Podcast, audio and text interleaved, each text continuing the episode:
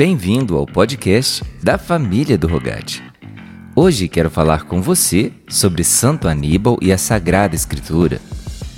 Pois bem, uma página da história, nos meados do século XIX, registrada na cidade de Messina, na Itália, na ilha italiana da Sicília, destaca o ato do jovem Aníbal Maria de França lendo, refletindo e rezando a Sagrada Escritura.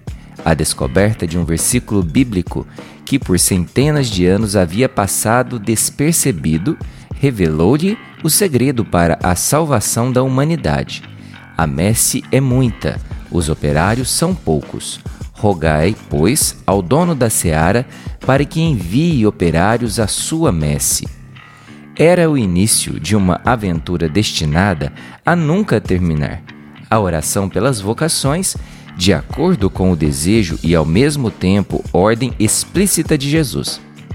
Esta tornou-se prioritária na vida e no ministério do jovem Aníbal, que deixou tudo para ser um bom operário, a serviço de Deus, especialmente visível na pobreza, no abandono e compaixão de tantos irmãos pobres e crianças do bairro mais esquecido da cidade de Messina.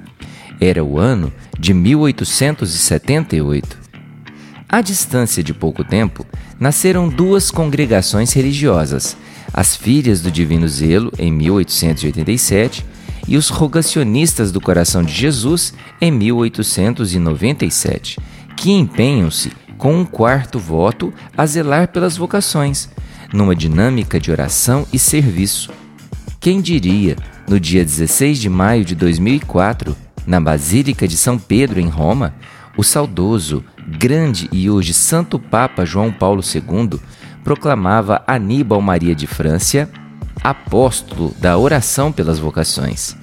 Era o reconhecimento oficial de um carisma que anima e sustenta a igreja de todos os tempos e lugares e que surgiu ali, na meditação da palavra de Deus.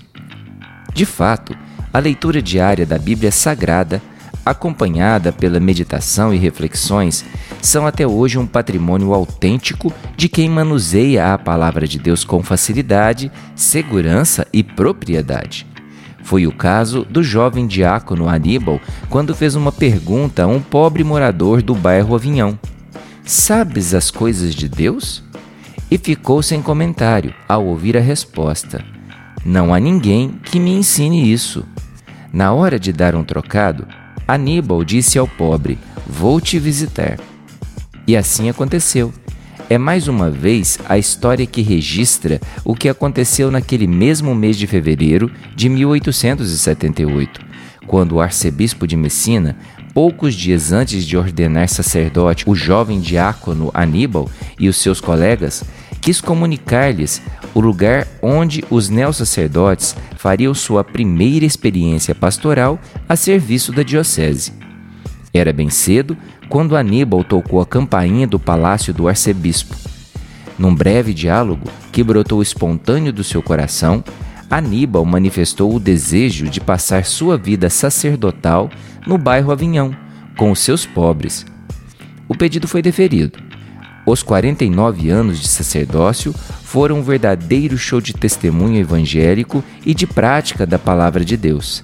A Sagrada Escritura animava o seu dia a dia, mesmo quando sopravam a toda hora os ventos contrários do indiferentismo, da incompreensão, do descaso político e também religioso.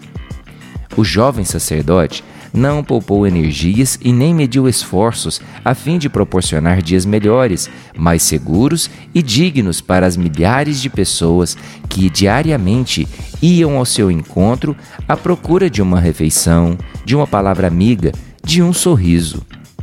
Em nome da justiça divina, Padre Aníbal usava seu dom de retórica e escritor para condenar toda forma de violência física e moral que criava um verdadeiro apartheid entre as diferentes classes sociais.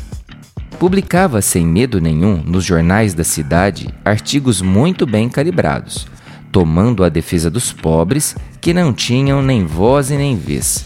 Sabemos que duas vezes por semana ele mesmo chefiava os trabalhos da cozinha gigantesca que preparava centenas de refeições, mas antes da distribuição do alimento, ele dava aula de catequese aos pobres. Não tinha receio em falar de Jesus, que conhecia muito bem. Estava sempre ali a partilhar a palavra de Deus.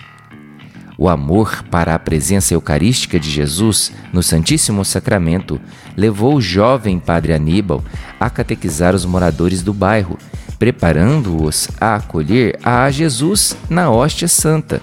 Na exortação de Jesus presente nos evangelhos: Tudo o que pedires ao Pai em meu nome vos será concedido. A Bíblia, por Santo Aníbal, foi lida, meditada e, sobretudo, praticada até o último instante de sua vida.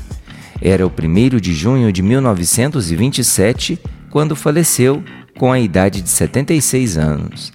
Destacamos a frase mais comum que o povo pronunciava nos três dias de velório na igreja Santuário de Santo Antônio, na cidade de Messina: Vinde ver o santo que dorme. Beatificado no dia 7 de outubro de 1990 e canonizado no dia 16 de maio de 2004, Santo Aníbal continua, através dos seus filhos, que fazem parte da família do Rogate, a mostrar a validade e atualidade da palavra de Deus, palavra de vida eterna, que toca no coração de todos, impulsionando-os a imitar os ensinamentos gravados no decorrer da história sagrada e confirmados por Jesus e pelo magistério da Igreja. Amemos a Bíblia Sagrada como bons operários da mística messe. Será a melhor imitação daquele homem que jamais disse não, Santo Aníbal Maria de França.